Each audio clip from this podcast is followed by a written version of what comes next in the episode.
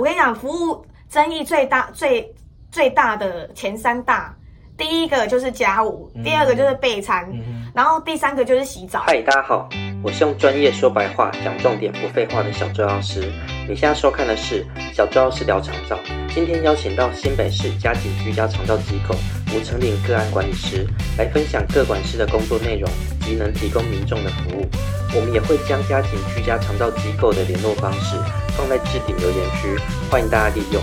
如果大家喜欢我们的内容，欢迎订阅、分享和按赞。本集感谢成长空间诊所及全新大安诊所陈德生物理治疗师协助拍摄。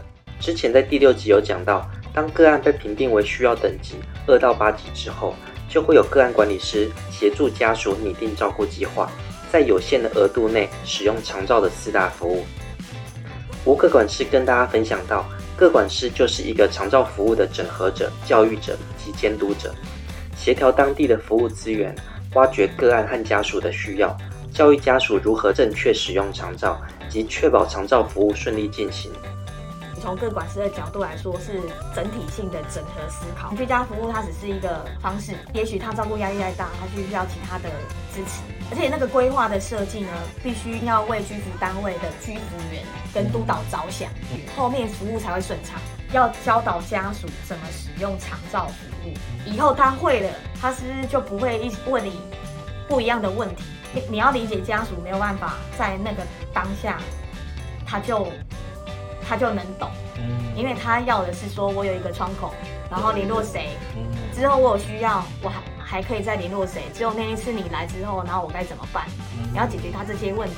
都有些东西是你用 Line 有时候就可以教育性的解决。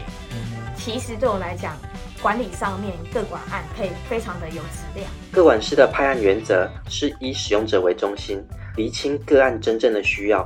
客观公正提供长照资源，确保每分长照资源都花在刀口上。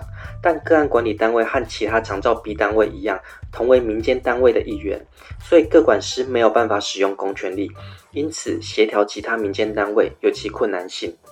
A 个管真的很为难哦，因为他必须他要统合民间单位，他又要督导，又要抽查，又要管理。问题是你没有权利，你管不了，夹在 B 单位。跟长照中心这之间，然后又要夹在对于家属那之间的协调，太难了。说专业的评估可以更客观的符合他的需要，那需要跟想要是两回事。以使用者为主，因为毕竟这是公费，钱是花在刀口上，其实这也相对的也是纳税人的钱。当民众对长照可以提供的资源超出合理期待时，服务争议就容易发生。此时更考验各管师的智慧。不过，看到个案和家属因为长照介入，回复原本的生活形态，又让他们对个案管理工作感到荣誉和骄傲。有公费他可以做的事情，如果你的需要已经超过公费的能力所及，你不能怪公费没提供给你，是你需要在 plus 费用再去选择。像你刚刚讲的家务协助，其实能做的，它就是只有使用者的。房间，嗯，跟他会使用到的浴室，就生活，就是 focus 针对这个使用者，而且它是以半小时为一个单位，而且它不能做太深入的清洁。真的，我跟你讲，服务争议最大、最最大的前三大，第一个就是家务，第二个就是备餐，然后第三个就是洗澡。嗯，对。那你知道洗澡有什么争议吗？洗澡，洗澡的争议啊，是在于长照是算次。有的人洗澡要洗很久，嗯，对。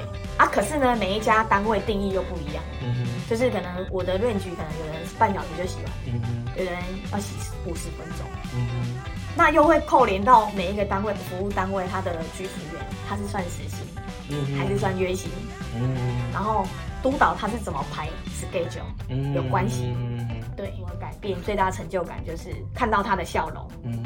对。